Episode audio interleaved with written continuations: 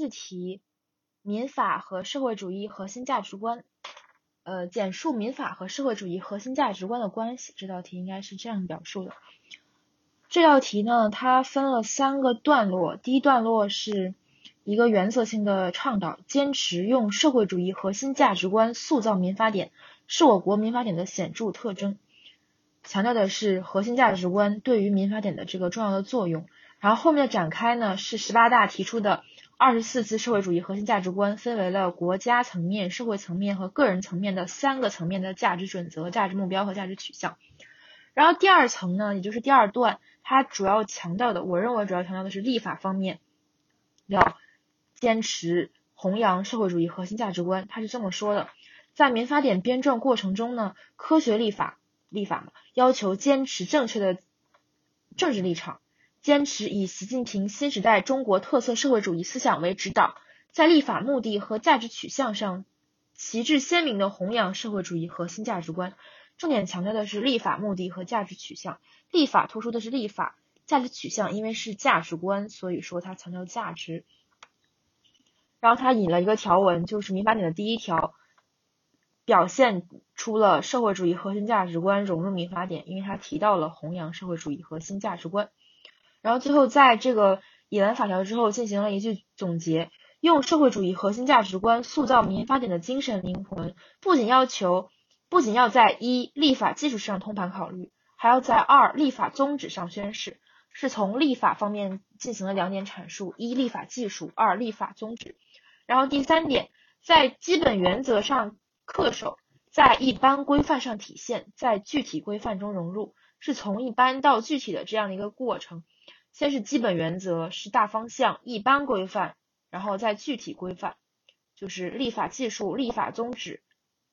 两点立法，三点规范：一、基本原则；二、一般规范；三、具体规范，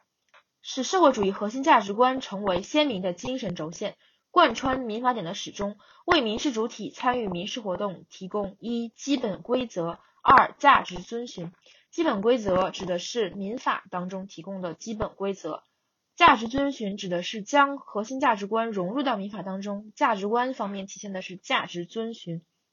然后第三大方面，我认为是在法的运行方面，可能是呃司法和守法方面。总括他是这样说的：说民法典是对社会生活规则的总结，他强调的是社会生活规则的总结，强调的是民法的特质。然后他进行了一个具体的阐述，是从市场经济。到社会矛盾，再到民法典和社会主义核心价值观对市场经济当中的矛盾的一些解决的方法。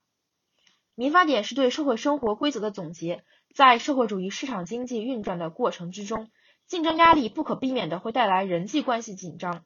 强调的是人身，各种社会矛盾凸显，强调的是社会矛盾、财产，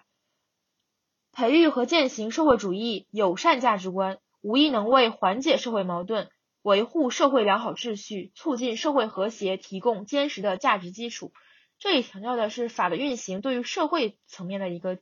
宏观的作用，强调的是社会主义友善价值观，友善。然后它的展开是民法典的编纂是在整合既有的民法历史、立法的民事立法的基础上展开的，除了价值同源，很大程度上也在具体制度上表现出了对民法。对社会主义核心价值观的表达，需要注意的是，在司法司法实践中，法律人不能简单的认为很多传统民法既有的具体规则已经表达出社会主义核心价值观的独特精神内涵，还需要结合社会主义的本质去解释和适用这些规则。这一段强调的是法的运行，前半部分讲的是法的编撰本身带有了一定社会主义核心价值观的表达，因此在运行当中。践行社会主义友善价值观，可以缓解社会矛盾，维护社会秩序。另一方面呢，还要注意的是，在司法实践中，不能简单的依托具体规则，不能简单认为具体规则已经完全的表达出了社会主义核心价值观，还需要结合社会主义的本质去解释和适用这些规则。也就是说，在社会主义核心价值观之外呢，社会主义的本质也是一个很兜底的解释和适用的重要的组成部分。总结一下，就是第一大类。讲的是一个原则性的倡导，坚持用社会主义核心价值观塑造民法典，是我国民法的显著特征。第二点讲的是立法方面的一个融入，是立法目的和价值取向上的弘扬价值观。然后呢，在立法技术、立法宗旨、基本原则、一般规范、具体规范中都加以了考虑。第三点是法的运行方面，一方面强调的是友善价值观对于缓解社会矛盾、维护社会良好秩序的作用；一方面呢是强调在司法实践当中，不仅要单单的认为这个民法的具体规则已经表达出了价值观的独特精神内涵，更重要的是结合社会主义的本质去解释和适用这些规则。